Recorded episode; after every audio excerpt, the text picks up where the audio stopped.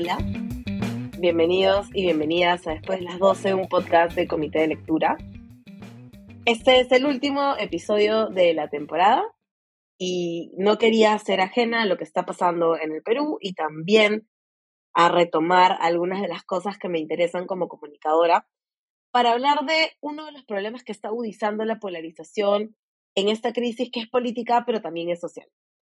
Hoy vamos a hablar de la importancia de la desinformación, de tener en cuenta qué cosas valoramos cuando recibimos información y cómo toda esta ola de noticias, que recibimos están aumentando una sensación permanente de vivir en una época o una era de posverdad. Para eso voy a conversar con alguien que es miembro del equipo Comité de Lectura. Hoy tenemos una conversación súper interesante con Diego Salazar. Diego es periodista y editor. Su trabajo ha aparecido en The New York Times, el Washington Post, El País, Foreign Policy, Ojo Público y otros medios. Es autor de los libros no hemos entendido nada. ¿Qué ocurre cuando dejamos el periodismo merced de un algoritmo? Y ahora qué, apuntes urgentes para entender una campaña interminable. Es Premio Nacional de Periodismo en 2018 y quiere seguir pensando que Internet fue una buena idea. Espero que disfruten mucho de esta conversación. Bueno, estamos hoy con Diego Salazar. Vamos a hablar sobre un tema que está muy relacionado a lo que ha estado pasando en los últimos meses en Perú Diego, muchas gracias por acompañarnos en el episodio de hoy. Un placer, Ana Lucía. Gracias por la invitación. Gracias a ti.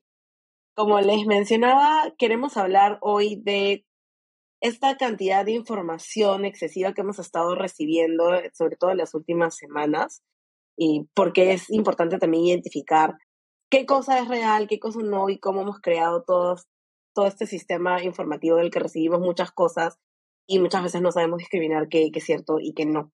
Y yo siempre, cuando me refiero a lo que está pasando, hablo mucho de la posverdad. Entonces, no sé, Diego, si nos puedes decir qué, qué entiendes tú por posverdad. Pues es un término, a mí la verdad que es, cada vez me gusta menos. Me ocurre igual que con fake news o noticias falsas.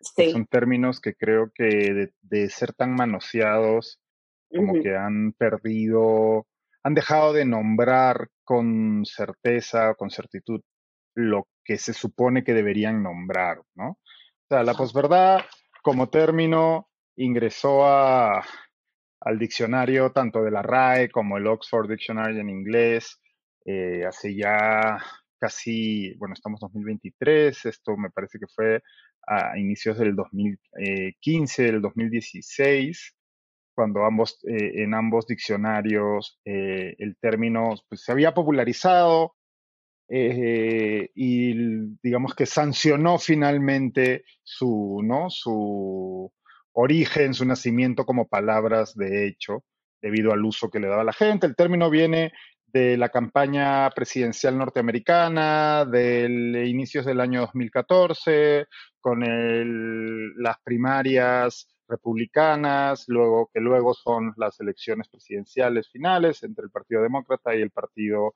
Republicano. Eh, todo, digamos que está bastante relacionado con el ascenso de Donald Trump, ¿no? Eh, para darle algo de contexto a los escuchas, ¿no? Según el Oxford Dictionary, eh, posverdad es algo relativo o referido a circunstancias en las que los hechos objetivos son menos influyentes en la opinión pública que las emociones y las creencias personales.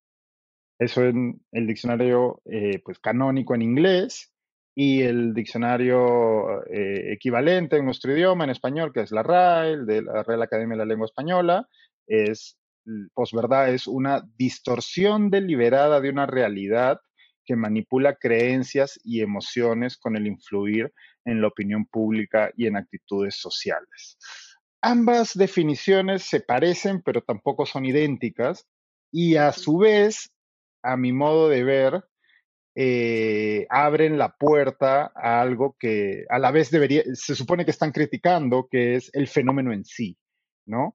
Porque ¿de qué estamos hablando en realidad cuando hablamos de posverdad? De lo que estamos hablando es que hay un grupo importante de personas, sobre todo en redes sociales, ¿no? Es, digamos que eh, la actuación de estas personas, sus interacciones sociales, la creación de un discurso, etcétera. Esto se manifiesta principalmente en redes sociales.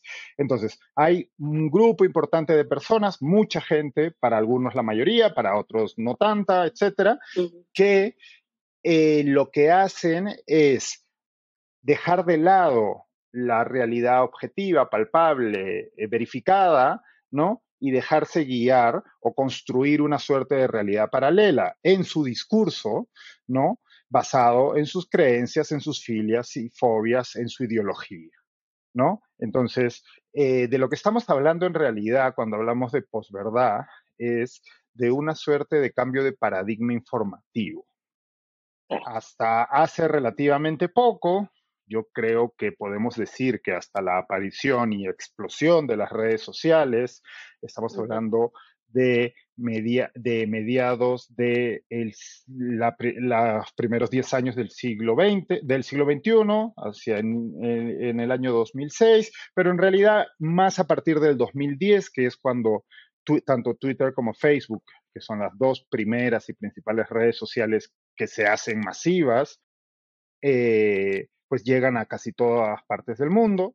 Es, ese, la preponderancia de estas redes sociales lo que hace es cambiar el paradigma informativo. ¿A qué me refiero con esto? Me refiero a que hasta ese momento había algo que en inglés se llaman los gatekeepers, ¿no? Que eran las personas que controlaban el flujo de información. Estas personas o instituciones, pues eran por un lado los estados y por otro lado los medios de comunicación. ¿No? Había una, había una, digamos, había unas, unos gatekeepers, unos guardianes de la puerta del, flujo que decidían, que decidían que era susceptible de ser discutido en la esfera pública. ¿No? Eso, con la llegada y posterior eh, este, explosión en uso de redes sociales, se viene abajo. Se viene abajo porque todos, absolutamente todos, pasamos a ser a la vez consumidores de información, cosa que ya éramos, ¿no? Así es. A ser a la vez productores de información, ¿no? Y esto tiene unas consecuencias que todavía estamos viviendo y que, en mi opinión, todavía no acabamos de ver las transformaciones que va a producir. ¿no? Eh, si todos podemos ser productores de información, eso significa que, por un lado, toda la información, o sea, eh, uno tiene un acceso eh, indiscriminado y masivo a información, cosa que antes era imposible. Cualquiera de nosotros puede hablar con nuestros padres, ¿no? Y, y los que somos un poco mayores, yo tengo 40 y, años. yo tengo 41 años. Yo recuerdo cuando uno para, pues, por ejemplo, ¿no? Saber cuál era el clima, el tiempo, tenía que consultar un periódico o esperar a que apareciera el noticiero, ¿no? O para saber cuál era la cartelera del cine. Digamos que había una serie de rituales de consumo de información en nuestra vida diaria. Y esto fue así hasta hace nada, hasta muy, hasta inicios del siglo XXI todavía. ¿No? Eso ha cambiado por completo. Y todavía estamos en ese proceso de cambio, porque para empezar, seguimos vivos las personas que crecimos y de hecho fuimos educados en el paradigma anterior. Cuando, o sea, yo fui a la universidad, ah, no acabé la universidad, pero fui a la universidad y el mundo para el que me educaron a mí en la universidad dejó de existir al poco tiempo de que yo debí graduarme de la universidad. ¿Me explico? O sea, e, el ir a consultar libros a una biblioteca, entregar una fichita, eh, hacer resúmenes en fichas. A mano. Este, a mano, ¿no? Para luego trasladar eso a una computadora, solo tener acceso a Internet cuando uno estaba frente a una computadora, en un lugar público por lo general, no todo el mundo tenía acceso a Internet, etcétera, etcétera. Todo eso voló por los aires. Hoy en día estamos bombardeados de información y producimos información 24/7, excepto las horas en que estamos dormidos, ¿no? el resto del tiempo estamos todo el tiempo produciendo información. Y claro, esto tiene unas consecuencias que yo creo que recién estamos empezando a ver. Y una de esas consecuencias es que, y esta es mi parte favorita de este asunto, y la que a la vez más me asusta, pero sobre la que más me interesa hablar y reflexionar y tal, es la desaparición del public record, la desaparición de un suelo común informativo sobre el que todos estábamos de acuerdo. Ese suelo común informativo, pues lo otorgaban, como decíamos antes, las instituciones del Estado, ¿no? Eh, pues yo qué sé, el CENAMI, la SUNAT, el Ministerio de Economía, pues todo, ¿no? Todas estas instituciones emiten información que se convierte, que, que conocemos como información oficial, ¿no? En el lenguaje coloquial, y toda esa información junto con los hechos reportados principalmente, no solo, pero principalmente por los medios informativos de comunicación, constituían ese suelo común, ¿no? Lo que en inglés llamamos public record, ese suelo común sobre el que todos estábamos asentados. Podíamos tener diferentes opiniones, podían gustarnos otras cosas, podíamos pensar que esto era peor o mejor, pero más o menos todos asumíamos que, ok, había un suelo común. Entonces, yo qué sé, eh, sobre cualquier cosa, ¿no? Esto tanto de fenómenos este, naturales o hechos como el cambio climático, a incluso hechos históricos recientes, ¿no? Eso ha volado por los aires. Hoy en día todos somos productores constantes de información y hay tal volumen de información que no podemos, o sea, no hay un canon informativo. Ya no existe un, una idea de que, ah, no, ok, esta es la fuente confiable para esto. Eso que quienes somos periodistas o investigadores, como es tu caso, todavía nos aferramos, ¿no? A esa, lo intentamos, lo intentamos. A esa, a esa noción, pues para la mayoría de gente ya no es así. Y ojo, esto, o sea, así como estoy diciéndolo, suena pues bastante apocalíptico, ¿no? O puede parecer terrible. Y a mí me gusta decir que, o sea, que sea mejor o peor, que te parezca mejor o peor, en realidad es irrelevante, porque es una, esa es la nueva realidad. Lo que tenemos que hacer, y al menos parte de mi trabajo se dedica a eso, es intentar comprenderlo. Intentar comprenderlo para encauzarlo y navegarlo porque pues sí, a mí me, a mí me puede horrorizar que la gente comparta lo que llamamos noticias falsas, pero la gente lo hace, ¿no? O sea, la gente lo hace y además hay gente que produce información falsa y no solo eso, hay gente que produce algoritmos o bots para producir información falsa a una... Una locura. y ahora con la llegada de eh, inteligencia artificial, ¿no? Con chat GTP, etcétera, eh, disponible para cualquier usuario en la comodidad de su casa a través del teléfono, de la computadora. Entonces, hay el volumen de información de buena calidad o mala calidad es infinito. Por supuesto, siempre va a ser mayor la información de mala calidad, porque es más barato de producir y es más fácil de producir. La información de buena calidad tiene un costo todavía, mientras que la información de mala calidad eh, se acerca, ya, bueno, no se acerca, ya es cero. O sea, hoy en día no tiene ningún costo producir y distribuir información de mala calidad, ¿no? Entonces, ante esa avalancha, pues es muy difícil. Esto significa, como eh, definen o defienden quienes hablan de posverdad. ¿no? Esto significa que vivimos en un mundo en donde los hechos no importan, en donde da, yo no lo tengo tan claro. Ahí es donde, ahí es donde a mí el término me, me, me resulta menos útil, ¿no? Porque, de nuevo, yo, mi mirada, también esto depende de si me agarras más optimista o pesimista en el día, Eh, mi mirada es que estamos navegando una crisis, una crisis de cambio de paradigma. Y entonces, en ese sentido, eh, pues no sé cómo va a acabar. Tampoco sé si nosotros vamos a llegar a ver esa transformación total, porque para empezar las transformaciones, o sea, cambios de paradigmas similares han ocurrido en distintos momentos de la historia de la humanidad. La invención de la imprenta, eh, la invención de la radio, la invención de la televisión, ¿no? Eh, entonces, pero, claro, ¿qué ocurre, ¿cuál es la diferencia principal en esto? Que eh, el avance tecnológico o los múltiples avances tecnológicos que están facultando este cambio de paradigma que estamos viviendo, hoy ocurren a una velocidad tremenda. Increíble. Qué cosa que nuestros abuelos o bisabuelos no vieron, o tatarabuelos, en esos otros cambios de paradigma culturales y de informativos, ¿no?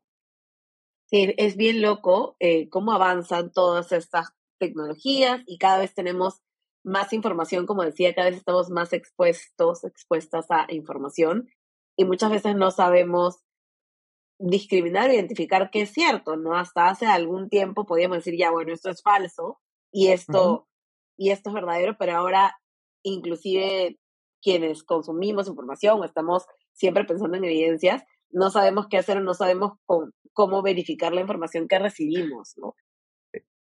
Es que, ¿sabes qué pasa? Antes, en el paradigma anterior, que también es importante que entendamos una cosa, el mundo anterior al que me estoy refiriendo, en realidad no tiene, tiene aproximadamente 100, existió durante aproximadamente 100 años.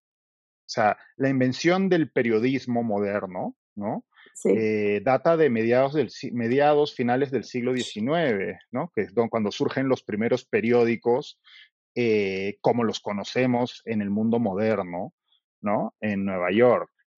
Eh, luego llega la radio y la televisión, ¿no? Que digamos que aceleran ese cambio, ese cambio de paradigma informativo.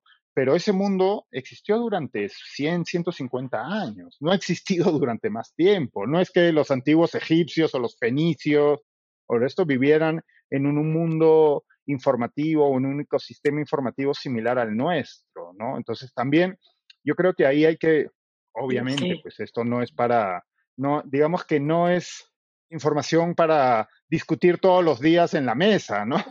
Eh, o para estar trayendo siempre a colación, pero si uno quiere profundizar un poco sobre estos asuntos, creo que sí es importante mantener esa perspectiva, ¿no? Eh, el mundo que nosotros conocemos, informativo, eh, previo al que estamos viviendo ahora, eh, pues no, vivió, eh, fue la vida de dos, de dos generaciones, ¿no? 150 años, o sea, sí. No, no fue más, no, no es que haya existido durante miles de años, ni mucho menos, ¿no? Entonces, por eso, eso, digamos, eso es lo que también me lleva a ser un poco más optimista.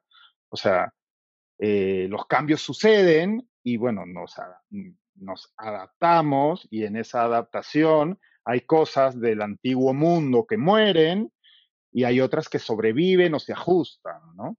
Sí, y, justo en relación a eso, creo que estabas hablando, yendo un poco hacia atrás, sobre las fake news o las noticias falsas. Y cuando empezamos a, recibir todas estas informaciones, y, vuelvo a este punto, sabíamos más o menos que eran cuestiones que no eran necesariamente muy elaboradas, que no tenían, digamos, una construcción detrás, pero creo que lo que está pasando ahora es que cada vez vemos mejor, mejores fake news, eh, fake news mejor, eh, mejores, mejor construidas, mejor elaboradas. Justo estaba viendo ahora una serie de videos, este, que, que además vemos ahora dentro de lo que entendemos como el periodismo, ¿no? Hasta hace algunos años se entendía o se asumía que el periodismo era medianamente imparcial y que había una serie de objetividades que estaba basada también en hechos, ¿no? Entonces el hecho tenía la opinión, pero tenía el hecho.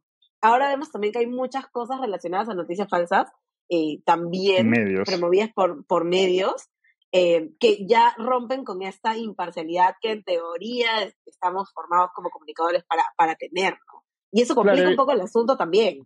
Complica muchísimo el asunto. Ahí hay dos cosas, ¿no? Que creo que merecen separarse. Por un lado, por supuesto, la tecnología ha hecho que sea mucho más barato producir mejor desinformación. O sea, eso está clarísimo. De la misma manera que ha hecho que sea mucho más barato producir mejor información, ¿no? Yo empecé mi carrera como periodista a inicios de los años 2000. No existían teléfonos inteligentes, ¿no? Eh, yo tenía que grabar en grabadoras, estas de cassette chiquititos, que me imagino que, claro. quienes nos escuchan habrán visto. Tenía que luego transcribir todo eso, tenía que eh, estar constantemente comunicado con la redacción, ya sea yendo a un teléfono público o por el teléfono, que era carísimo, ¿no? Eh, no era fácil encontrar una fuente, por ejemplo, ¿no? No había todo este rastro digital que hoy en día eh, tenemos de la gente con una sencilla búsqueda de Google, etcétera. Entonces, hay un montón de cosas. No, no teníamos una cámara eh, de alta definición en el teléfono, en el bolsillo, como todos tenemos hoy en día, ¿no? O como que la mayoría de las personas tienen hoy en día. Entonces, digamos, hay un montón de aspectos de la tecnología que son positivos, que hacen que nuestro trabajo, hablo de nuestro como periodista, pero también el de un investigador, también el de otro tipo de, profesión, de profesiones u oficios, eh, que son mucho mejores, que sea mucho mejor, que sea mucho más fácil, que sea más accesible, que más gente pueda hacer ese tipo de trabajo solo por facilidad técnica. Ocurre, claro, que lo bueno, pues también va con lo, ¿no? Hay otra cara de la moneda y es que así como es más fácil eh, hacer todas esas cosas que estaba describiendo, pues también es más fácil editar una foto o un video para que parezca verdad cuando es falso, ¿no? Entonces, eso por un lado, sí, la tecnología trae, trae eh, posibilidades y también por una cuestión meramente estadística, o sea, la mala información o la información basura o la desinformación o las fake news siempre van a ser más que la información de calidad. O sea, digamos que pues ambas se han elevado a la enésima potencia, pues si antes había un porcentaje, no sé, digamos, me lo estoy inventando, 80-20, pues ahora ese 80-20 en lugar de ser de mil, pues es de mil millones, ¿no? Por poner un número así aleatorio. Eso por un lado. Y por el otro lado, sí, y bueno, como sabes, yo he dedicado una parte de mi trabajo en los últimos años a concentrarme en el análisis de esto precisamente, ¿no? De cómo los medios de comunicación que habían a lo largo de estos 150 años de los que hablábamos, ¿no? 150, 170 años, habían llegado a construir una eh, relación de confianza con sus audiencias, ya sea en periódico impreso, ya sea en televisión, ya sea en radio, etcétera, etcétera, como productores de información verificable. Exacto. Claro, lo que generaba confianza, ¿no? Claro, de nuevo, luego, por supuesto, pues había mejores y peores, había temas que tú sabías que estos iban a tratar así, había intereses, siempre ha habido intereses, ¿no? Había gente, eh, había, tú sabías que había medios que no iban a tocar ciertos temas porque podían afectar al conglomerado empresarial del que eran parte. Eso siempre ha existido. Lo que a mi modo de ver, y sobre lo que he escrito bastante en los últimos años, lo que no existía era esta irresponsabilidad gigantesca, ¿no? Eh, a la hora de dejar de un lado la, la semilla, ¿no? El, este, la columna vertebral fundamental del trabajo periodístico, que es verificar la información que produces y distribuyes. Entonces, eh, llevamos ya varios años. Mi libro sobre ese tema apareció en el año 2018, me parece. No ha mejorado, sino que ha empeorado todo esto, ¿no? Como los medios, como los medios, no solo eh, han abdicado de su responsabilidad a la hora de verificar la información, sino que eh, debido a la crisis financiera por la que atraviesa el negocio de la prensa desde hace ya varios años, incluso antes de, esta, de este boom tecnológico de los últimos 10, 15 años, eh, ahora producen más información en peores condiciones, de manera más precarizada, y que por supuesto eso lleva a información de peor calidad. Entonces, estamos inundados, es lo que tú decías, ¿no? Claro, antes, no, no quiero sonar, sonar como un abuelito, ¿no? De en mis tiempos era mejor, porque seguramente, y yo he hecho ese trabajo en algunos casos, si uno va a, a, revisar información producida en, otros, en otras épocas por periódicos o por esto, hay ejemplos sonoros de eh, falta de profesionalismo, de no cumplir los estándares, etcétera, etcétera. Pero de nuevo, esto es una cuestión ahora de volumen, de volumen y además, ah, en ese caso, en los casos de épocas pasadas podían ser o errores o podían ser ejemplos claros, puntuales de que no se habían cumplido unas prácticas. Ahora es al revés. Esto ya no es, esto, como se dice en, el mundo tecnológico, no es un, no es un fallo, es el, es el sistema, ¿no? Ese es el sistema de producción ahora. Y tanto es así que ahora tenemos inclusive equipos dedicados a hacer fact-checking. Cosas que para mí eso es una, para es una locura. para mí eso es una de las cosas eh, más llamativas. Yo he hablado mucho sobre el tema del fact-checking, he hecho trabajo de fact-checking muchos años y yo cada vez que doy un taller o una clase sobre este tema, lo primero que hago es distinguir sobre qué, de qué estamos hablando cuando estamos hablando de fact-checking o verificación, ¿no? Verificación de datos o verificación de información.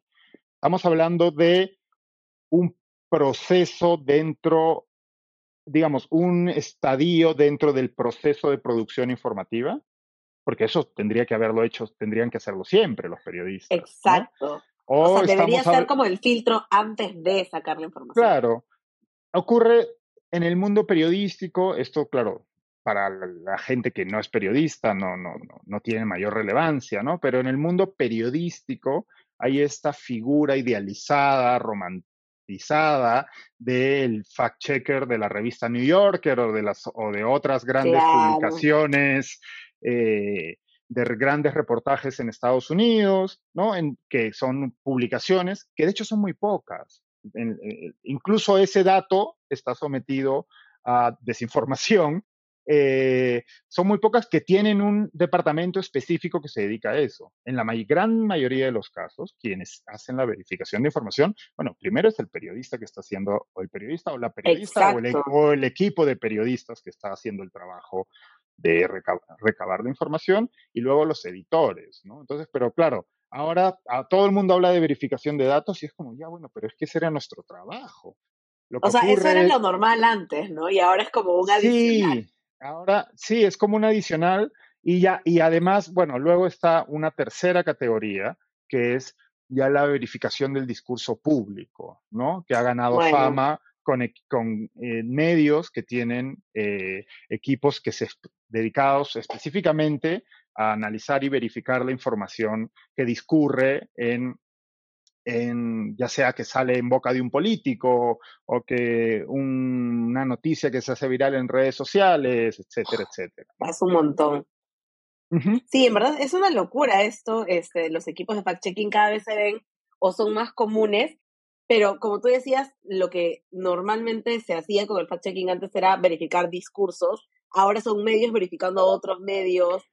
Eh, y, y, es, es es un poco loco. Yo en realidad no, pensé que llegaremos, llegaríamos a, este, a este momento, ¿no? Porque como decía antes, sí habían estos intereses, habían como líneas editoriales claras, pero entendíamos que la información, lo, objetivo, lo que podíamos ver era la base de, y luego se construían otras cosas, ¿no? Pero ahora tenemos algunos medios de comunicación también que generan todos estos reportajes estos materiales que en vez de dar información o, o digamos, en vez de solo dar información, combinan también algunos argumentos que asumen o hacen que se suman como verdad. Y eso es súper peligroso también para, para las personas que lo ven, ¿no? Sí, eh, a ver, ocurre que es que, claro, eh, como veníamos diciendo, ¿no? Todo esto ocurre en redes sociales ya. O sea, el, el, espacio en donde la información es vertida y donde circula mayoritariamente es en redes sociales. Entendiendo también como redes sociales eh, pues WhatsApp o Telegram o, WhatsApp. O, Signal, ¿no? Que son, digamos, una, redes sociales cerradas, ¿no? No son redes sociales abiertas como puede ser Facebook o Instagram o el mismo TikTok. Entonces, toda la información está, toda la información que se produce hoy está principalmente eh, diseñada, producida por los propios usuarios, ojo, porque como decíamos, como decíamos hace un momento, todos somos productores de información, todos somos productores de contenido, palabra que a mí no me gusta mucho, pero es así. Eh, toda la información que producimos, o la mayoría, está producida, valga la redundancia, para satisfacer al algoritmo, aunque no sabemos bien cómo funciona, porque claro, eh, todas estas herramientas son herramientas de comunicación. Entonces, satisfacen una necesidad humana que es la de comunicar. Y, el, y en nuestros días eso pasa por comunicarla a la mayor cantidad de gente posible a través de estas redes, ya sean redes sociales públicas eh, abiertas o cerradas, ¿no? Entonces, eh, incluso sin querer, de manera inconsciente, estamos este, modelando el contenido que producimos para ser más eficiente o eficaz en esa, dentro de cara al algoritmo de esa red social. Ocurre que hay maneras de hacer eso bien y maneras de hacer eso eh, pervirtiendo el, la esencia misma del contenido que estamos produciendo. Si tú eres un medio de comunicación periodístico, pues se supone que tienes que, exacto, en teoría, se supone que tu información tiene que tener unos mínimos de calidad. Y esos mínimos de calidad pasan por ser verificada, por, eh, eh, eh, aportar cierto contexto, etcétera, ¿no? Bueno, pero ¿qué ocurre? Ocurre que en beneficio de esas de ese enganche o de esa llegada a un público más amplio, los medios de comunicación, que parece que muchos, parece ser, siguen tan desnortados como en 2012 o 2014 o 2016, privilegian es el satisfacer al algoritmo antes que eh, producir una información que cumpla con los mínimos estándares de su oficio. ¿no? Entonces, por eso yo digo que, claro, al final todo es contenido, todo es exactamente igual, en el sentido de que eh, da igual que el artículo, el gran artículo del New York Times, super reportaje, o un reportaje en video fantástico, que pues la información de un TikToker o de eso que no se da ese trabajo. Pero el problema es cuando los medios, como tú bien señalabas hace un rato, confunden ellos mismos su propia, su propia este, responsabilidad y su propio rol y dejan de aportar lo que podrían aportar. O sea, si tú como medio no eres capaz de verificar la información que produces y distribuyes, entonces pues no eres nada, no existes, porque lo que estás haciendo no es periodismo, no es absolutamente nada, es como es exactamente igual que tu primo que sube TikToks bailando, ¿me explico? O en las cadenas de WhatsApp. O las cadenas de WhatsApp, exacto, o sea, es que eh, eres, o sea, y además, como medio tienes una responsabilidad mayor, obviamente, pero porque, ¿qué ocurre? Esto no es nuevo, o sea, ya llevamos unos años en este, en este, en este nuevo ecosistema mediático y hay gente que aprende muy rápido.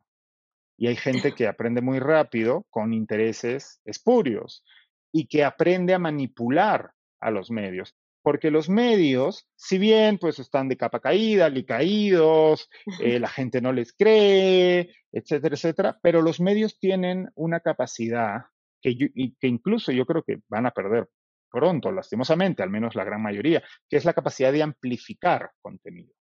Porque como todavía hay un rezago, resabio de esa confianza que la gente tiene en los grandes medios de, prensa, ¿no? Entonces, cuando una información llega a un medio, este medio es capaz de hacerla llegar a un sinfín de personas que de otra manera no, no habrían alcanzado, porque estaban fuera de las esferas donde circulaba esa información.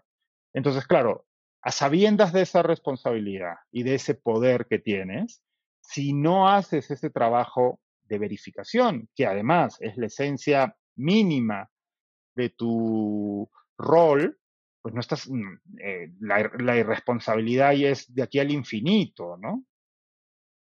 Es bien complejo, ¿no? Porque creo que, como dices, se ha perdido el sentido de responsabilidad de los medios.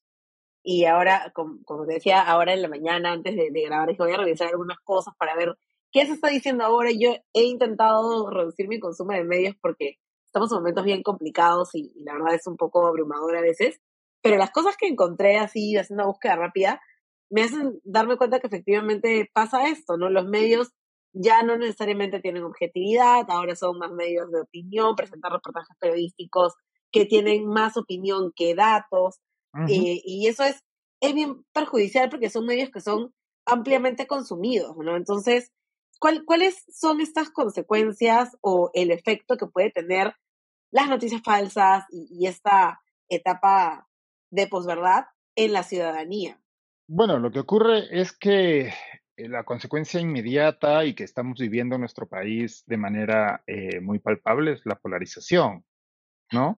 Lo que tienes es eh, dos bandos, ¿no? Digamos, dos bandos extremos y gente inclinada hacia esos dos bandos que participa activamente de la discusión pública pero de una sin ese suelo común del que hablábamos al inicio de la conversación, ¿no? Ya no hay una base de hechos reales, verificados, sobre la que podamos discutir, ¿no? Entonces, eh, todo ahora es susceptible de ser este, utilizado dentro de una guerra cultural, porque claro, si ya no tenemos casi hechos que sean respetados por estos bandos, ¿no? Y todo va a ser susceptible de ser sometido a interpretación o a me gusta o no me gusta, o no te creo porque no me gustas, eh, no sé, Willax TV o Panorama, no sé qué, o IDL Reporteros, o lo que sea, pues no te creo porque no me gusta cómo piensas o porque no me gusta cómo piensan tus periodistas o no me gusta. Entonces, esa información, en el caso de que sea información de calidad, que no siempre lo es, como ya bien sabemos, eh, esa información solo va a ser digerida por personas que se sientan cercanas ideológica o culturalmente a ese bando. Eh, y el problema está en que, claro, ¿cómo podemos tener una discusión pública si es que no hay un mínimo suelo común en el que estamos de acuerdo? Si no tenemos. Que debería ser los hechos, ¿no? Los hechos son el suelo común y luego quien interpreta cómo le parece.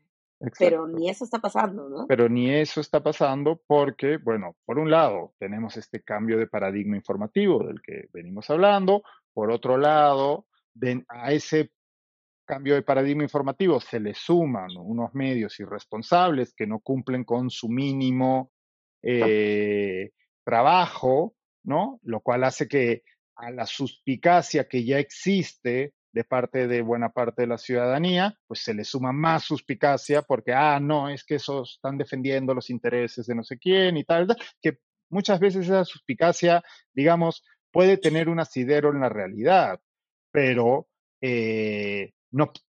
Eh, mira, hay una cosa que es bien importante y es en lo que a desinformación se refiere, el mentiroso, el productor de desinformación, el que está, ¿no? Y esto, cuando digo él, puede ser pues desde un político, una política, un periodista, una periodista, un hasta un estado. Como bien sabemos, hay estados que tienen maquinaria.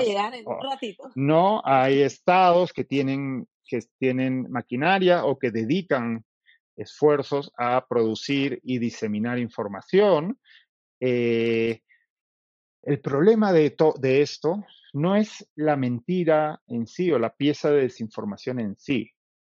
El problema al final es, no se trata de que te creas la mentira, se trata de que dudes de las verdades. ¿Me explico? O sea, al final del día, el problema con la desinformación o la posverdad, como quieran llamarlo, es que eh, creamos un mm, medio ambiente, un ecosistema en el que ya dudamos de absolutamente todo.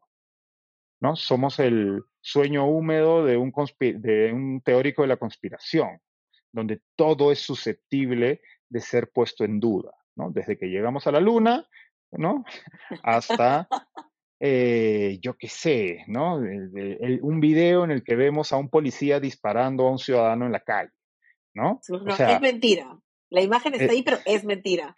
Exacto, ¿no? Entonces, las, por todas estas causas que venimos hablando y por acción de políticos irresponsables, de, de medios o periodistas irresponsables, etcétera, hemos creado este ecosistema en el que el ciudadano de a pie, particularmente en un país como el Perú, además, en donde el acceso a información ha sido hasta hace muy poco muy difícil por las diferencias eh, eh, sociales que existen, por lo, lo, difícil de su territorio y lo grande de su territorio, eh, por la inacción del Estado. ¿no? Hay un montón de causas históricas eh, y sociológicas que hacen que este problema en nuestro Perú sea más complejo o, o, más este, agudizado. ¿no? Entonces, eh, por todas estas razones, estamos creando, de nuevo, esto no pasa solo en el Perú, pero en nuestro país, al menos a mí me lo parece, por, las razones que te decía, es un poco más grave y de hecho lo estamos viendo, ¿no? En esta crisis, en esta nueva etapa de la crisis política en la que estamos inmersos. Entonces, lo que estamos haciendo es que nadie confíe en nadie y que no tengamos ese suelo común sobre el que eh, parapetarnos y discutir. Y eso es muy peligroso, porque al final de cuentas, un Estado, ¿no? Como es el Estado peruano, o una sociedad como la sociedad peruana, no es más que un entramado de afectos, de emociones, ¿no? En donde es un lugar en donde todos hemos decidido que somos ciudadanos de un mismo país, porque compartimos una serie de eh, características comunes, porque con nuestras diferencias, etcétera, etcétera, y porque pues yo quiero ser parte de este país, ¿no? Y porque nací aquí y, demás. Si rompemos eso, si, y parecería que hay gente muy interesada en romperlo, eh, la situación se puede convertir, este, se puede volver insostenible, ¿no? Y el, claro, esa crisis informativa de la que te hablaba antes, que de nuevo estamos hablando a nivel global, pero en nuestro país puede tener unas consecuencias mucho más inmediatas y graves como las que estamos viendo en realidad, ¿no? Estamos viendo una situación muy, muy difícil y estamos viendo, eh, estamos viendo elementos o personalidades a uno y otro lado del espectro político que están mintiendo de una manera descarada, que están eh, intentando cosechar réditos políticos o ideológicos a punta de atizar esa polarización a, base de mentiras que hacen que la ciudadanía se vuelva más y más y más irascible, iracunda y desconfiada. En un país que, por otro lado, si nos atenemos a la, a la data, eh, es uno de los países con la menor confianza interpersonal del mundo, ¿no? no de Latinoamérica, del mundo. El Perú es uno de los países, eh, escribí en algún momento una columna al respecto, en donde la gente confía menos en la otra gente. Del mundo, ojo, ¿eh? O sea, ni siquiera países que han tenido guerras civiles recientes tienen niveles de desconfianza, de, falta de confianza interpersonal como el Perú. Entonces, claro, pues si tú a ese cóctel le echas la desinformación y la responsabilidad que estamos viendo de parte de la presidenta de la República, de parte de líderes políticos cercanos a Pedro Castillo, eh, de, algún, de congresistas y de otros representantes políticos y de muchos periodistas, eh, pues imagínate qué puede salir, ¿no? Sí, y justo a eso quería llegar, porque claro, normalmente hablamos de esta era de la desinformación y hablamos mucho del rol de los medios, pero creo que lo que hemos visto en estas últimas semanas también involucra a las autoridades oficiales, ¿no? A las entidades oficiales, a la manera en la cual se ha estado dando información. ¿Cuál es el riesgo? O sea, ¿crees que hemos cruzado ya la línea de los medios desinforman a el Estado desinforma? Eh, a ver, no sé si todo el Estado desinforma. Creo sí que hay representantes del Estado que han incurrido en desinformación. Ojo, tampoco es que sea algo nuevo. O sea, eh, venimos viendo esto ya desde hace un tiempo, ¿no? El gobierno de Pedro Castillo era una máquina de producir desinformación, por ejemplo, ¿no? Eh, me parece que en proporciones mayores que a, las de gobiernos anteriores, aunque eso podríamos revisarlo. Eh, pero ver a la presidenta de la República decir en un mensaje al país que habían ingresado armas por la frontera desde Bolivia y al día siguiente al ministro de Defensa tener que decir que no tenían ninguna evidencia de ello, más allá de lo que había dicho un médico como eh, tesis o teoría, ¿no?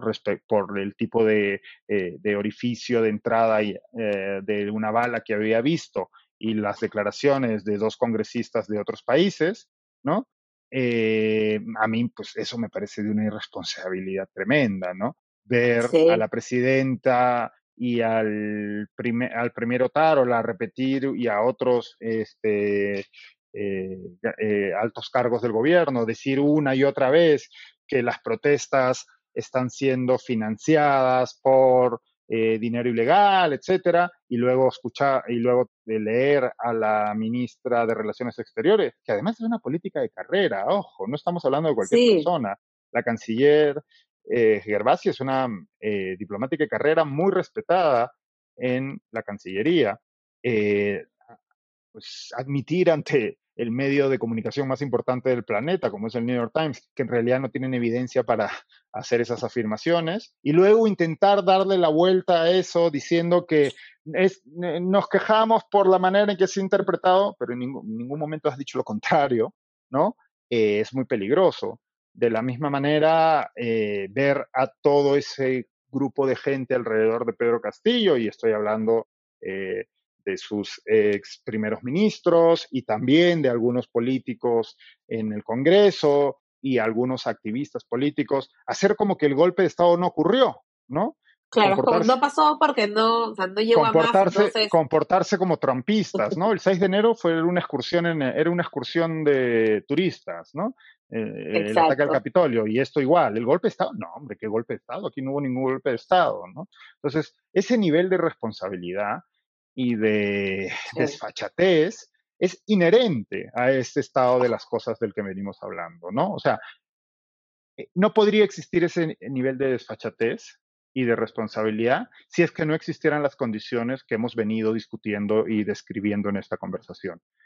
Pero a la vez, la, que existan estas condiciones tiene que ver con que exista ese nivel de desfachatez, ¿no? Están interrelacionados. O sea, estamos en un círculo sin claro, fin y no claro, se sabe por porque, dónde romperlo. Claro, porque, o sea, a ver, ¿por qué? Vamos a hacer, o sea, esta gente que está diciendo estas cosas no es idiota, ¿me explico? Yo tiendo a pensar que la gente, diciendo. yo tiendo a pensar que la gente no es idiota. Prefiero, prefiero pensar que sus incentivos están alineados de manera no este, no, tan, no, tan inocente, ¿ok? Esta gente no dice esas cosas porque sea idiota.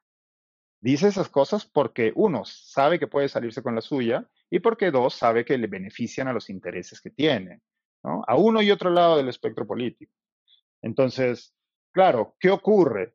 En este ecosistema informativo en el que vivimos, pues ese mensaje está diseñado inconscientemente, tampoco digo es que, tampoco pienso que se levanten todas las mañanas, este, ¿no? Planeando su día de declaraciones, ni mucho menos, ¿no? no, no, no, son, no son genios malignos tampoco, ¿no? No, no, creo que sea bueno tampoco eh, entenderlo o caracterizarlo de esa forma, pero incluso inconscientemente ese mensaje está diseñado para satisfacer o halagar a una parte de la audiencia, que es la parte que los va a defender, ¿no? Por un lado. Y por el otro lado, saben que se pueden salir con la suya, porque en medio del ruido mediático que existe, pues ¿qué más da una estupidez más que diga alguien, ¿no? Y además, sabemos que la prensa, en, lastimosamente, en la mayoría de ocasiones, no siempre, hay periodistas haciendo un buen trabajo y que van a seguir haciendo un buen trabajo o que intentan hacer un buen trabajo, pero sabemos que la prensa tampoco va a fiscalizar eso, tampoco va a hacerles rendir cuentas por eso, ¿no? Entonces, quien hace uso de este tipo de herramienta eh, retórica, ¿no? Que se ha convertido en moneda corriente, lo vemos y, y lo vemos en... Todos los días. y lo vemos en, Perú, lo vemos en México, eh, lo vemos en Brasil, lo hemos visto en Estados Unidos, lo vemos en todas partes, ¿no? Pero entonces es gente que ha entendido, de nuevo, puede que incluso a un nivel meramente epidérmico, ¿no? No, no, no, no de manera no racionalizado o, intelectualizado, pero que ha entendido cómo funciona este nuevo ecosistema mediático y es suficientemente hábil para sacar provecho de él a punta de esto que a ti y a mí y a una buena parte de la ciudadanía o le horroriza o le, o le produce asco o, o, lo polariza más o lo hace Este, desconfiar aún más de nuestras instituciones y de nuestra democracia y del sistema, etcétera, etcétera. ¿no? Sí, yo creo que ahí, como tú mencionas, una intención muy clara de saber qué, qué se dice y para qué, ¿no? Porque además lo que sucede mucho es que estas cosas que son las primeras que se dicen se amplifican y luego viene el espacio en, el que la persona se retracta y qué sé yo, pero lo que se dijo quedó y pero ya nadie se retracta. personas. Ah, Exacto, no dice es que ya nadie se retracta porque no hace falta. No hace falta no es necesario, ¿no? Es como pueden seguir diciendo estas cosas y luego cuando se dicen es falso, deciden evadir el tema y seguir repitiendo lo mismo. Es que ese, ese es un cambio fundamental. Ese es un cambio fundamental. Es que si lo piensa, piensa, mira, hay que conectemos los, los puntos. Si no existe un suelo común de información en el que todos todo el mundo puede decir lo que sea. ¿Para qué te vas a retractar cuando alguien te agarre diciendo una estupidez o una mentira? O sea, ¿por qué? Si los que, si los que están de acuerdo conmigo de manera eh, preventiva van a seguir estando de acuerdo conmigo por otros asuntos y esto va a ser como oír llover. Así, eso va a ser como oír llover, porque lo que es importante es la guerra cultural por encima o la batalla ideológica por encima. ¿Para qué te vas a retractar? Al contrario, retractarse es una señal de debilidad, es una estupidez. Sí, en este, ojo, no digo que sea así, en este contexto, en este contexto de, de, ese discurso político en el ecosistema informativo en el que vivimos hoy. ¿Para qué te vas a disculpar? ¿Para qué te vas a retractar? Si no vas a ganar nada con los que creían de antemano que ya eras un infeliz, ni vas a ganar nada con los que da igual lo que digas porque están de acuerdo contigo. El problema es cuando los medios caen en ese juego. Claro, y si tenemos a las autoridades y a los medios, entonces, ¿dónde queda la ciudadanía, digamos, común? ¿Y pues qué, hacemos? Donde queda es en las cifras que vemos de el barómetro de las Américas para el Perú que estamos en el último lugar de absolutamente todo lo que tiene que ver con confianza en instituciones, con confianza en el sistema democrático, con satisfacción en nuestra democracia, etcétera, etcétera. O sea, si uno atiende hoy, día, hoy día, a la data que, de la que disponemos, ¿qué es lo que quieren los peruanos? Todo el mundo quiere un gobierno autoritario. O bueno, no todo el mundo, pero el ochenta y pico por ciento. Lo que, ¿En dónde está la diferencia? De qué signo queremos ese gobierno autoritario. Algunos lo, que, lo querrán más a la derecha y otros más a la izquierda. Algunos lo querrán más orientado a eh, establecer el orden social eh, y otros lo querrán más orientado a poner agua, luz y vivienda en lugares olvidados tradicionalmente por el Estado, ¿no? pero, pero la data está ahí. O sea, el problema es que también, y eso es el mea culpa que no hacemos quienes nos dedicamos a lo que nos dedicamos nosotros, que es a, la comunicación, a la reflexión, al trabajo más intelectual. Nosotros no queremos asumir eso.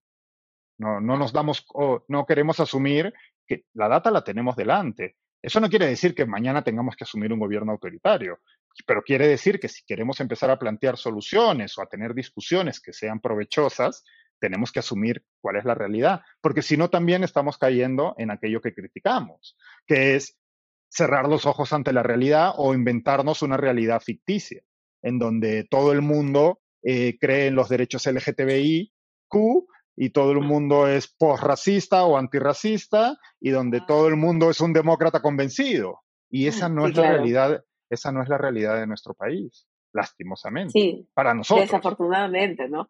Y, y, digamos, yendo con la temática del episodio, mucha gente diría que esas cifras son inventadas, que no tienen validez, que la crearon los caviares, que hay una agenda detrás de las cifras. exacto. el otro, no hay que creerlas, ¿no? No, no. El otro día veía a un señor que es economista, no sé dónde, eh, gritar en, en Twitter contra una encuesta del IEP y de Ipsos, que digamos que puedo entender, está equivocado, por supuesto, porque quienes nos dedicamos a estas cosas, pues sabemos que el trabajo del IEP eh, eh, en, es, es, es este, intachable, ¿no? Pero digamos que el IEP tiene una mirada, o sea, se le percibe desde cierta derecha del país como una institución, pues, caviar, con todo lo que a mí me horroriza ese término, ¿no?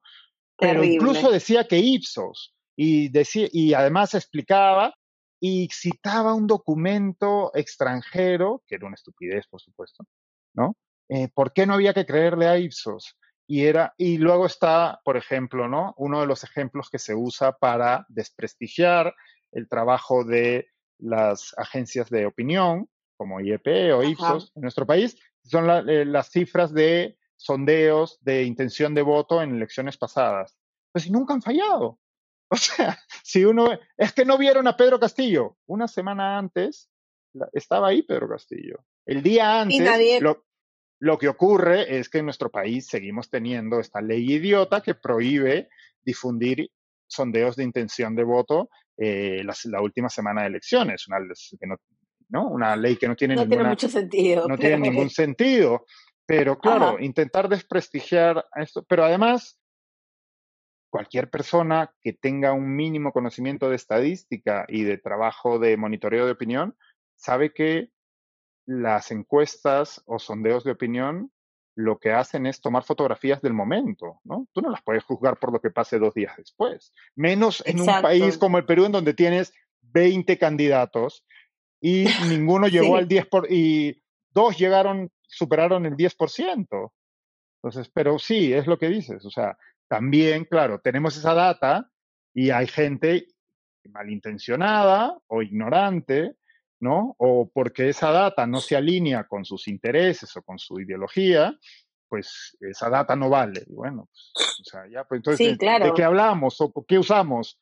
¿Qué, qué, qué data usamos? Wikipedia también te va a... No sé, o sea, ¿qué quieres que hagamos, no? Exacto, sí, justo cuando pasó este tema de, de la encuesta de desigualdad, salió la encuesta del IEP, que es una encuesta, me parece que es del año pasado, pero salió en función a esta, estas cifras que comparaban los ingresos de el 1% más rico con el 1% o el 30% más pobre. Y decían, bueno, pero eso no sirve. El Perú no es un país desigual. Es que claro, puede, haber, puede haber fallas en, en, estadísticas. Es que eso es bien, eso es bien curioso por, y es, ha sido bien interesante ver eso también, porque el sondeo, es, eh, eh, este, este estudio de desigualdad está equivocado respecto al Perú. Está equivocado y se ha explicado por qué está equivocado. Digamos, la data utilizada ahí no sirve en, el marco comparativo en que está aplicada, porque es muy, es muy distinta de la data utilizada para otros países. Entonces, no podemos afirmar en base a la data que, que, que utilizan los investigadores de ese estudio, no se puede afirmar que el país, que el Perú es el más desigual del mundo o está entre los cinco, no, me acuerdo cuál era la afirmación, más desiguales del mundo. Eh, eso los, cinco, eh, me parece. Eso, ese, eso es incorrecto. Es incorrecto porque los datos que utilizan no sirven en ese sentido. ¿no? Y ahí no, lo voy a explicar yo, que no soy economista, hay economistas que lo han explicado eh, de manera suficiente. Pero claro, que eso te lleve a decir que en el Perú no hay desigualdad, ah, bueno, pues. Exacto. Ah. O sea, yo, yo, también sobre eso me pareció bien curioso que dijeran, bueno, sí, la data está incorrecta, digamos, cuestiones estadísticas demuestran que no, no es comparable, entonces el Perú no tiene desigualdad. Entonces, ¿cómo, ¿cómo saltamos a este tipo de cosas? Me parece bien particular porque al final el mensaje es, no, no somos desiguales, todo está muy bien, hemos avanzado, seguimos progresando y, y, ah, sí. No, pero es, es que, ¿sabes qué ocurre también? En este contexto del que venimos hablando en esta conversación, lastimosamente, como hay tanta carga ideológica y hay tantas personas que están demasiado eh, interesadas en defender una posición por encima de la información, ¿no? Les interesa más defender una posición que discutir la realidad o la información, los datos. Entonces, lo que ocurre es que se tiende a explicaciones o afirmaciones maximalistas, ¿no? Se tiende a, eh, enmiendas a la totalidad, ¿no? Es como, lo ve, y de nuevo, esto, y no quiero que se me acuse de extremocentrista, pero a mí me irrita ver esto tanto a la derecha como a la izquierda, me irrita por igual, ¿no? Vemos en ciertos sectores de la derecha, no, en el, el Perú creció como nunca nadie jamás en la historia de la humanidad y por ende el modelo es intocable y la pobreza desapareció. Y es como, bueno, o sea, a ver, las cifras no demuestran eso. Por supuesto. Y se ha dicho, se ha dicho tal cual lo has dicho. Es como el modelo ayudó a que la desigualdad se reduzca. Perfecto. Todo, vale. Pero te vas al otro lado y es lo mismo, ¿no? el, el Perú no se redujo la desigualdad. Es como, hombre, no es verdad. En el Perú no se redujo la pobreza, el modelo solo trajo más pobreza. Hombre, eso no es verdad. Podemos discutir si se redujo más o menos. Podemos discutir si se utilizó ese aumento de riqueza en beneficio de la mayoría de la población.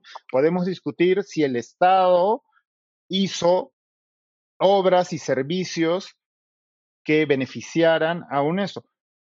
Pero que millones de personas salieron de la pobreza es indiscutible.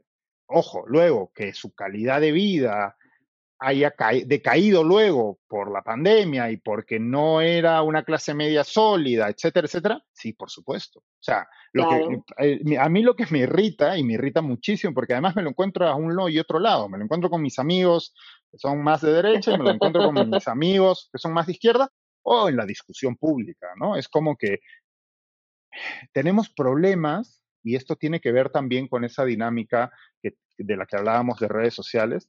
Parece que tenemos problemas para entender que más de una cosa puede ser cierta al mismo tiempo, ¿no? No queremos aceptar que cosas que contradicen nuestros prejuicios o eh, son ciertas y, a la vez creemos que todo aquello que contradice, que, no está alineado con nuestros prejuicios o nuestra preconcepción o nuestra ideología, eh, es mentira.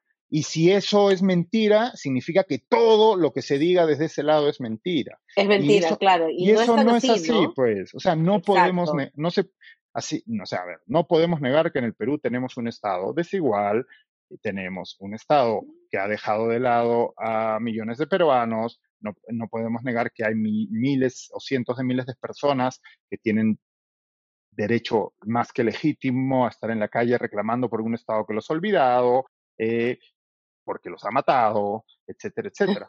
Y de la misma manera, tampoco se puede negar que en estos 20 años el Perú tuvo un crecimiento económico eh, envidiable, que ese crecimiento condujo a mucha gente a salir de la pobreza, que, que no se puede discutir, y yo lo hago además, se puede discutir que no aprovechamos del todo bien esa, e, bonanza y se puede discutir que no ninguno de los presidentes o de los gobiernos de estos 20 años hicieron lo suficiente para que esa bonanza se tradujera en, una, en construir instituciones democráticas saludables, en construir un sistema social que haga que el Estado llegue a más personas. O sea, en el Perú tenemos cifras de terror. ¿No? O sea, hace, hay cifras de terror. Solo fuera de Lima, la, eh, la, cantidad de personas, o sea, solo fuera, digo, en el extrarradio de Lima, la cantidad de personas que no tienen acceso a agua potable es gigantesca. Ya no te hablo de Puno, ¿no? O de, o de Andahuaylas, o de Madre de Dios. O de la selva, que es... Exacto. Y, eso, es y, eso, es y eso es inaceptable. Y eso es inaceptable y hay que decirlo. pero a la vez tampoco podemos negar otras cosas, ¿no? Entonces, es, a mí me molesta mucho que vivir en este mundo, parecería, ¿no? Que vivimos en este mundo en el que no se pueden conciliar hechos o narrativas que parecen que se contradicen, pero que en realidad no se contradicen, porque los hechos no se contradicen. Las cosas son ciertas o no son ciertas. Que a ti te pueda parecer que es algo que sean verdad o no, ese es tu problema, no es problema de los hechos, ¿no? Entonces, podemos discutir qué hacemos, podemos discutir eh, hacia dónde eh, enfocamos esto. O sea, se pueden discutir mil cosas, pero pues tener estas discusiones bizantinas sobre cosas, o sea, la, la, yo qué sé, el gobierno de Alberto Fujimori fue una dictadura. Sí, fue una dictadura. O sea, es que no, no, no, no, no tenemos por dónde coger esto. O sea, Exacto. dicho eso, el gobierno de Alberto Fujimori hizo unas reformas económicas que sirvieron, pero sí, eso es verdad. Las hizo en dictadura, pero eso es verdad. O sea, no, no podemos tal. Y luego se olvidó de hacer más reformas. Y esto te lo puede decir cualquier persona con conocimiento, esto, ¿no? Y, y, así podemos hacer con todos los hechos, porque así de compleja es la realidad humana, ¿no? Porque así somos, porque no hay santos y no hay demonios al 100%, salvo pues algunas excepciones, me imagino. pero, pero no, las cosas no tienen por qué ser 100% negras o 100% blancas, ¿no? Fuera de hechos concretos, obviamente, ¿no? El sol sale todos los días, eso es una realidad objetiva, hasta que deje de salir un día. Cada vez parece más cerca ese día también. Pero bueno. Pero sí, a mí me molesta mucho eso, no puedo. No, me irrita mucho. Sí, es que es, bien, bien complejo, ¿no? Y creo que cada vez estamos más polarizados, cada vez estamos más divididos y, a veces no se sabe qué, qué podemos hacer. Pero, ¿qué podemos hacer? ¿Qué puede hacer el usuario común, silvestre, ciudadano común y eh silvestre para, al menos para aprender a, recibir la información y escribirla de manera medianamente sensata. ¿Cómo hacemos? es bien difícil, ¿ok? Porque además, no, no, lo digo en serio. Y porque además venimos de un mundo en el que, a ver, y a mí me parece que ese era el mundo ideal, entre comillas, porque además era el que me daba de comer a mí. Pero el, o sea, teníamos, habíamos hecho un outsourcing de ese trabajo, ¿no? A los medios de comunicación y a las instituciones oficiales, ¿no? Digamos que eso fue un gran logro de la humanidad que los seres humanos no tuviéramos que ocuparnos día a día de los hechos. O sea, digo, los seres humanos de, normales, personas que no se dedicaban a eso oficialmente, que no trabajaban en una agencia o institución del Estado cuyo trabajo era emitir reportes, o que no eran periodistas o eran investigadores académicos. El 98% de la humanidad no tenía que preocuparse de si, los, si las cosas que veía o leía o le decían eran ciertas porque habíamos hecho outsourcing de ese, de ese, de esa, de ese deber, ¿no? A un grupo de profesionales, a distintos grupos de profesionales. Bueno, ese mundo, como decíamos, ha cambiado mucho. ¿Qué podemos hacer? Bueno, yo creo que para empezar, pues tienes que más o menos discernir cuáles son las fuentes de información más fiables, dependiendo también del tema que te interese, ¿no? Hay cosas, o sea, yo qué sé, pobre mi esposa que trabaja ahí, pero el New York Times no va a ser la fuente más fiable siempre sobre Perú o Colombia o Venezuela, porque pueden tener muy buenos corresponsales ahí, pero pues su, el volumen de información que ellos producen no está orientado a esos países, ¿me explico? O sea, habrá grandes descubrimientos. Ellos, por ejemplo, fueron los que nos dijeron que la canciller Gervasi decía, dijo que no teníamos eso, eso no lo, no lo había sacado ningún medio peruano, ¿no? Pero pues si te interesa eh, la información ahorita actual eh, eh, sobre lo que está ocurriendo en el Perú en esta crisis, bueno, pues tienes que buscar algunos medios locales o especialistas en el tema que te sirvan, ¿no? Y tiene, y tienes que, yo creo que tienes que controlar el impulso de compartir. Eso, y eso es lo más difícil. Eso es lo más difícil. Yo llevo años intentándolo. Y por ejemplo, algo que hago, que para mí es muy útil, en Twitter. Yo estoy viejito, todavía uso Twitter, no me atrevo con TikTok, pero bueno, eh, en Twitter, yo, yo, lo que hago es, yo muteo todos mis tweets. O sea, no me olvido de que existen. O sea, ya no vuelvo sobre ellos. Porque si no, claro, Twitter tiene, Twitter lo que hace es privilegia un tipo de interacción que lleva a la polarización, al enfrentamiento. Es, el algoritmo está diseñado para eso, para generar ese tipo de engagement. Entonces, a mí no me interesa ese engagement. Antes sí me interesaba y me peleaba en Twitter, por ahí debe haber tweets míos peleándome con gente por cosas. Los buscaremos. Pero ya no me interesa, o sea, no, me, no es productivo para mí, no es bueno para mí, no es bueno para mi salud mental, no me sirve, no, me hace perder tiempo, no, me, no gano nada. Ya hace mucho tiempo me di cuenta que discutir en Twitter mm, a mí no me es útil. Y de hecho creo que es muy difícil discutir eh, eh, de manera productiva en Twitter. Entonces yo lo que hago, por ejemplo, es, para empezar, casi solo posteo cosas relacionadas con mi trabajo, yo, en Twitter. Y luego, pero luego incluso mis tweets, pues porque escribo sobre temas que pueden tocar fibras sensibles, ¿no? Soy periodista, a fin de cuentas, eh, lo que hago es silenciar mis tweets.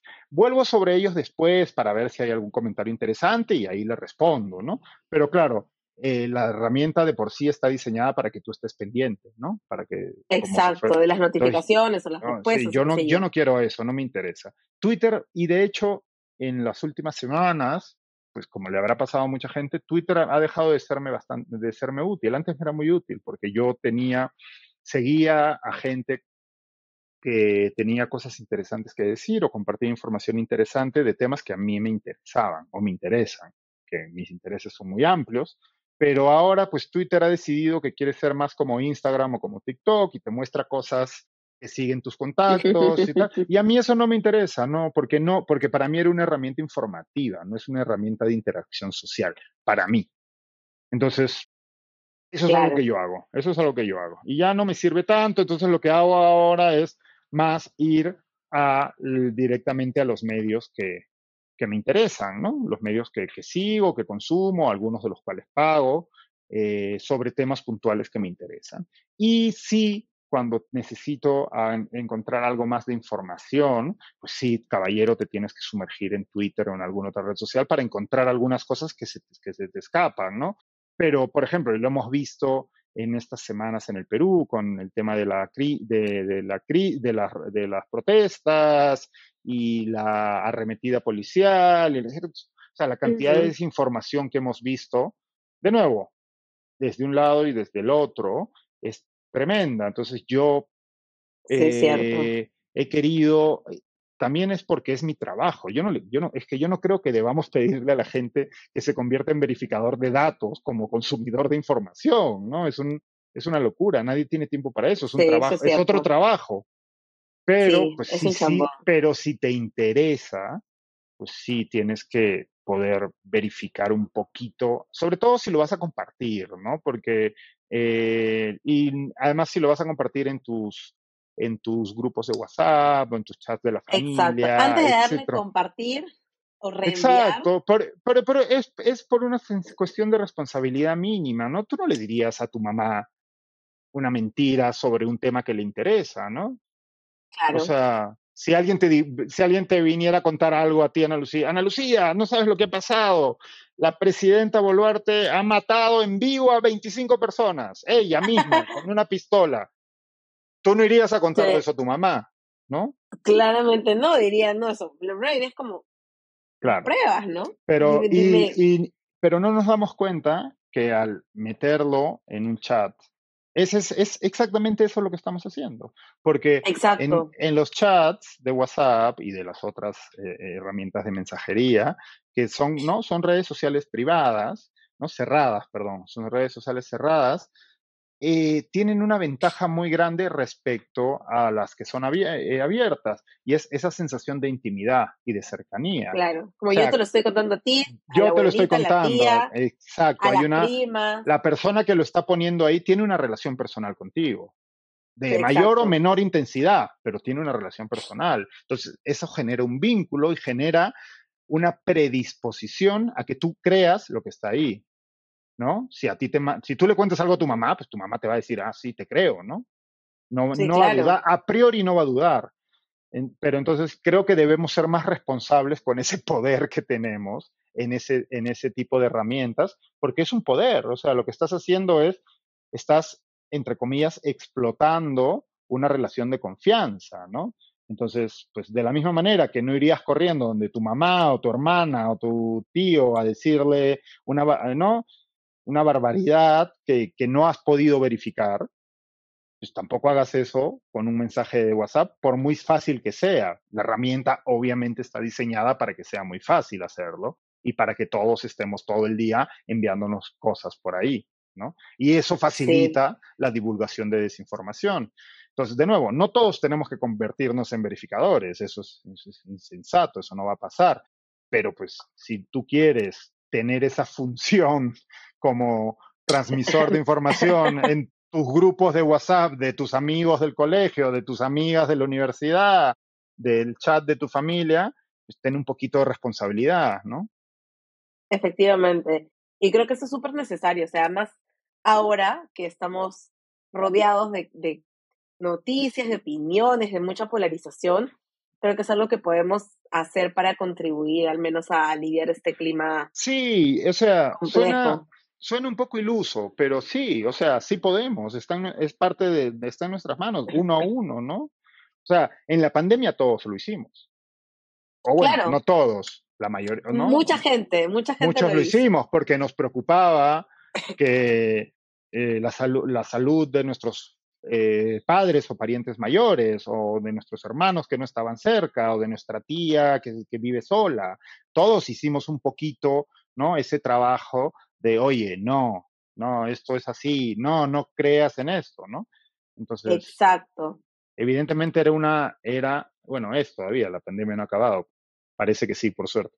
Eh, era una situación excepcional, pero bueno, no lo vamos a hacer todo el día, pero si vas a querer compartir algo de información, pues que sí, algo que te genere un, no sé, es que, como te decía, es que no están diseñadas para que te las creas, están diseñadas para generar ese estado de confusión permanente en el que nada es verdad, ¿no? Entonces, muchas, de, hecho, de hecho, la gran mayoría son, son muy increíbles, ¿no? Están diseñadas, o sea, están hechas para, son como los mensajes del príncipe africano que te has ganado no sé cuántos millones de dólares. Me llegan, me llegan mucho, me, claro. soy, millonaria. Pero tú sabes que eso está estudiado. ¿sabes? en el multiverso. Eso es fascinante, eso está estudiado. O sea, claro, nosotros leemos eso y piensa, esto es una estupidez, ¿quién se va a creer esto?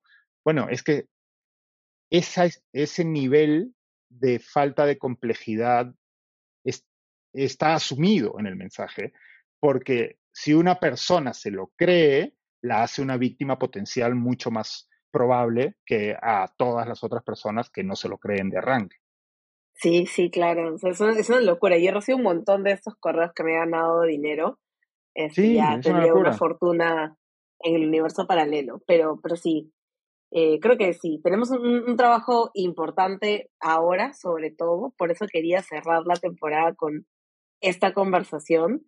Este, y, y para animar. bien necesaria, ¿no? En la mayoría de los casos, no, en la mayoría de los casos, para animarnos a este pequeño trabajo de hormiga, ¿no? De, de verificar algo antes de compartirlo en el chat de tu familia o de tus amigas o de tus primos, yo qué sé. Este, la mayoría de los casos, alguien ya se dio el trabajo de verificarlo.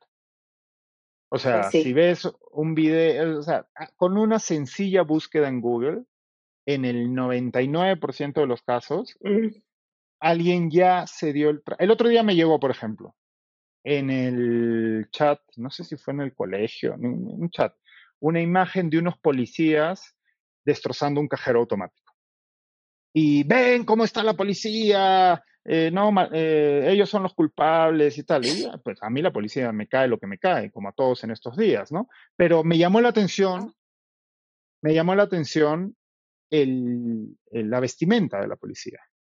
Y dije, eso no es Perú. Y rápidamente busqué busqué policía, agrede, no, policía, cajero automático, imágenes. Y en efecto, había un post, no sé si de chequeado o de maldita, otra, una de estos medios de verificación, que habían, que ese mismo video lo habían reutilizado en mil protestas en Colombia, en Chile, en Argentina, en España, y era originario de Turquía y no sé qué, ¿no? O sea, nada que ver. Nada que ver. Pero a lo que voy es que la mayoría de veces esa desinformación que nos llega ya la verificó alguien, porque, es la, porque además la reciclan una y otra vez. Sí, eso es cierto.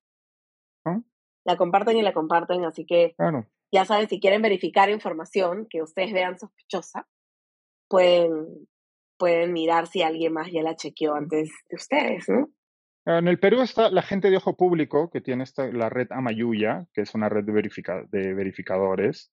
Eh, yo trabajé con ellos en su momento, teníamos una sección de verificación en RPP hace ya varios años, pero ellos siguen haciendo y hacen un gran trabajo. Y lo mismo chequeado en Argentina, eh, maldita.es en España, hay varios medios que hacen este trabajo. Y te digo, no es, no es un medio de consulta todo, diaria, de, ah, voy a ver qué dice eh, este, chequeado.org. No, es un medio que sirve pero precisamente para esto. ¿no? ¿no? precisamente para esto. Pues te llega algo y dices, oye, esto, y mejor lo chequeo, y te va, y con casi toda seguridad, algunos de esos medios que se dedican a verificación ya lo habrán chequeado y entonces podrás no asustar a tu abuelita en el chat de WhatsApp porque lo chequeaste antes. O podrás decirle al tío que comparte estos enlaces que lo que ha compartido no es verdad. Exacto. Okay, sí.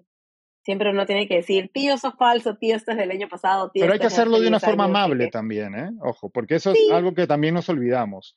Nadie, nadie cambia de opinión si lo llamas idiota. O sea, eso creo que es una máxima que... Sobre todo si es el tío, ¿no? Al tío hay que tratarlo. No, yo creo que en general, a ver, que alguien cambie de opinión es muy difícil. O sea, en general, en la vida diaria, hacer cambiar a alguien de opinión es muy difícil. Si encima lo canchereas, es más difícil que cambie de opinión, ¿no? Si lo tratas como idiota o con superioridad moral, entonces hay que, hay que también, eso también creo que es importante, ¿no? Sobre todo en este tipo de interacciones que son pues con gente que conoces, ¿no? Con la que tienes algún tipo de relación. Creo que es importante eh, vestirse de, no, de humildad, ¿no? Y de buenos modos a la hora de hacer ese trabajo de, si te interesa, por supuesto, si no, también eres libre de no hacerlo, pero yo creo que vale la pena, porque a todos nos importa que la gente con la que estamos alrededor, pues, no, no sea víctima de desinformación. Sí, creo que vale totalmente la pena, más aún ahora, ¿no? Y, en este clima tan inestable en el que estamos, pues combatir este tipo de desinformación probablemente nos ayude a, reducir esta polarización y estas furias que nos genera la crisis política. Un poco sí. Bueno, Diego, muchísimas gracias. Realmente ha sido súper bacán tenerte. Además, cerrando la temporada, gracias por, por todos tus aportes. Estoy segura que mucha gente te va a llevar reflexiones valiosas de la conversación. Ojalá que sí, espero que sí. Ha sido un placer charlar. Hasta pronto. Igualmente, hasta pronto. Esta sección tiene una recomendación que de hecho es eh, de autoría de nuestro invitado Diego Salazar. Les quiero recomendar No hemos entendido nada. ¿Qué ocurre cuando dejamos el futuro de la prensa a merced de un algoritmo? Diego discute mucho sobre cuáles son estos retos y estos cambios que tienen los medios de comunicación y cómo se pierde el propósito de los medios de comunicación, que de hecho tiene que ver mucho con lo que hemos conversado. Ahora que tenemos todos estos medios digitales a disposición, que dependemos mucho de un algoritmo y que las noticias se producen, se generan, se crean y también se comparten pensando en estas plataformas de redes sociales. Creo que el trabajo que hace Diego es fundamental para poder identificar qué cosas están pasando con los medios y por qué es importante prestarle atención a ellos, teniendo en cuenta que son los principales promotores de información que recibimos, que consumimos y que también nos ayudan a formar una opinión súper necesaria, ¿no? Me parece válido y valioso poder revisar el trabajo de Diego en este libro, así que se los recomiendo. Espero que lo disfruten también y que les pueda ayudar a reflexionar sobre cómo consumimos información y qué rol podemos tener ahora que también producimos información sobre todo en un momento como en el que nos encontramos. Quería hacer este episodio, y esto también es una despedida de temporada, quería hacer este episodio pensando mucho en lo que ha venido pasando a lo largo de estos casi dos meses. Cuando empezamos la temporada, en noviembre del año pasado, teníamos planeado una temporada, ¿saben? Con algunos temas que ya habíamos conversado, que, con mucha gentileza el equipo del comité siempre me ayuda a poder organizar y ordenar y con algunos invitados que ya habíamos pensado que podían ser parte del espacio para conversar sobre varias cosas que tienen que ver con el core de este podcast. Yo creé este podcast junto con el equipo de comité de lectura que muy amablemente me dijo, ven con nosotros cuando dije que quería crear un podcast como este, para hablar precisamente de temas relacionados a discriminación, racismo, machismo y desigualdades, que tenían mucho que ver con mi experiencia como una mujer afroperuana, viviendo en Lima además, y, y que yo pensaba que podían ayudarnos a construir y a poder tener también estas nuevas fuentes de información para generar un debate sobre estos temas y sobre lo que implica. Entonces empezamos con una serie de temas en la primera temporada que eran básicamente las cosas que yo necesitaba o que yo pensaba que quería escuchar, que a mí me parecían relevantes, que tenían muchísimo que ver con lo que hablábamos en relación al racismo en el Perú, que era lo que no se hablaba mucho, que todavía no se habla mucho, pero que fueron evolucionando otras cosas, algunos otros temas también, en, teniendo en cuenta una perspectiva súper amplia de, de los temas que trabajamos.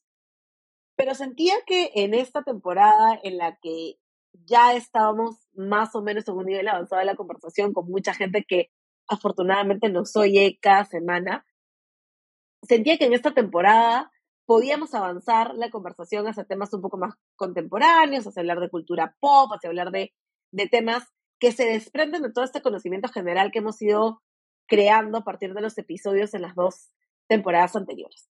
Sin embargo, pasó la crisis, vino la crisis a nosotros y no me parecía correcto no hablar de estos temas en un podcast que habla de discriminación, de racismo y de desigualdades en el Perú. No podemos hablar de democracia si no hablamos de discriminación. No, no podemos sentir que estamos hablando de discriminación y hacernos de la vista gorda a todas las cosas que están pasando en el país. Y para mí era súper importante entender que hablar de estos temas y que la temática de este podcast esté marcada por estos temas, hacía que necesariamente tuviéramos que vincularnos a todos estos otros temas generados por una crisis que honestamente no esperábamos, pero que nos ha afectado en diferentes niveles a todas las personas, también al equipo del comité y también a mí como, como la creadora de este podcast. Yo siempre he dicho que yo no puedo hablar de discriminación, hablar de racismo hablar de problemas estructurales o de sistemas de opresión y no hablar de derechos humanos. Y esta crisis es una crisis política, es una crisis social, pero también es una crisis de derechos humanos. Y lo que hemos intentado a lo largo de estos últimos, diría, cuatro o cinco episodios, es poder traer estos temas coyunturales, que espero que pronto puedan pasar, y ajustarlos a lo que esperamos de la temática del podcast, a relacionar estas cosas con los problemas subyacentes que encontramos y que siguen apareciendo y van a seguir apareciendo si no resolvemos realmente eh, los problemas de fondo, los problemas estructurales que nos siguen afectando como país. Así hemos transitado esta temporada, que es la temporada número 3, y con mucho entusiasmo esperamos poder tener una nueva temporada en menos tiempo de lo que demoramos entre la segunda y la tercera, con algunos temas mucho más puntuales, mucho más acotados a reconocer la diversidad de la diversidad, a mirar un poco más en estas identidades múltiples, a replantear, a cuestionar muchos conceptos que hemos venido conversando y a seguir llevando esta conversación a un debate sano, a, lo que los oyentes, las oyentes esperan del equipo. Yo estoy súper agradecida, como siempre, eh, con todas las personas que escuchan el podcast, con las personas que escucharon el podcast en los primeros episodios del año pasado y que lograron ponerlo como uno de los más escuchados en sus listas de reproducción. Gracias por escucharnos, gracias por su feedback, gracias por postear que están escuchando el podcast eh, en el día de la semana en el que salga. Y gracias nuevamente al equipo de comité.